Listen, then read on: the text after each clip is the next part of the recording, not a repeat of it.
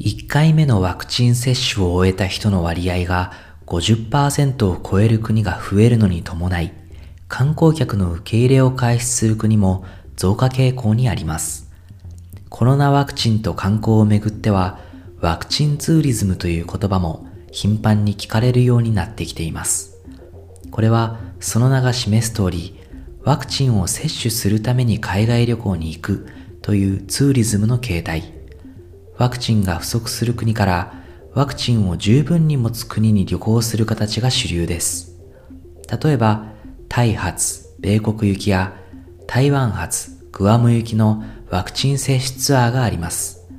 チャネルニュースアジアの5月19日の記事によると、タイではロサンゼルス、サンフランシスコ、ラスベガスなどでワクチンを接種するツアーに関心が集まっているとのこと。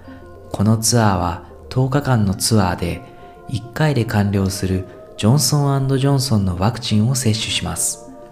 費用は8人グループで1人当たり2300ドル、2人の場合1人当たり3700ドル。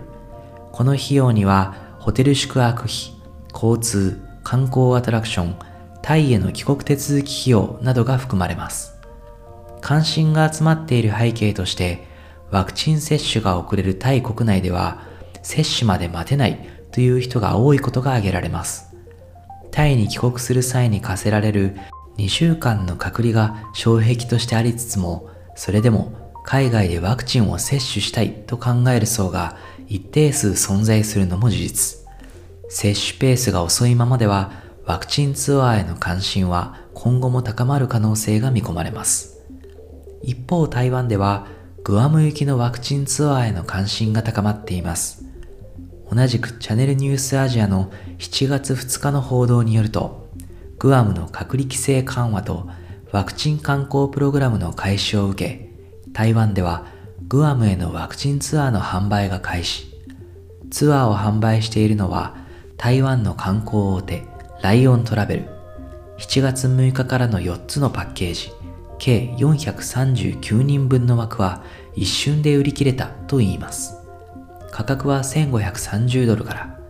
これにはフライトと宿泊費は含まれていますが、ワクチン費用は含まれていません。ワクチンはファイザー、モデルナ、ジョンソンジョンソンの3種類から選択可能。台湾ニュースによると価格はジョンソンジョンソンが100ドル、ファイザーとモデルナはそれぞれ200ドルほどとのことです。このグアムのワクチン観光プログラムは、エアーバケーションバクチネーション、略してエアー V&V と呼ばれ、グアムの観光当局が実施しているもの。台湾だけではなく、他の国の住民も参加できるため、今後は台湾以外からのインバウンドも増える見込みです。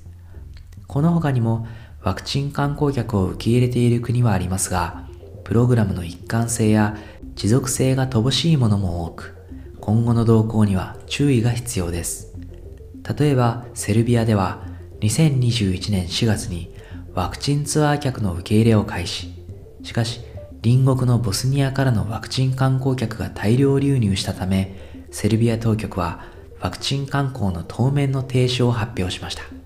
また、アラブ首長国連邦のアブダビでは、ワクチン観光関連の情報が錯綜。宣言ビザインフォによると、アブダビは6月11日から観光ビザを取得した観光客にワクチン提供を開始。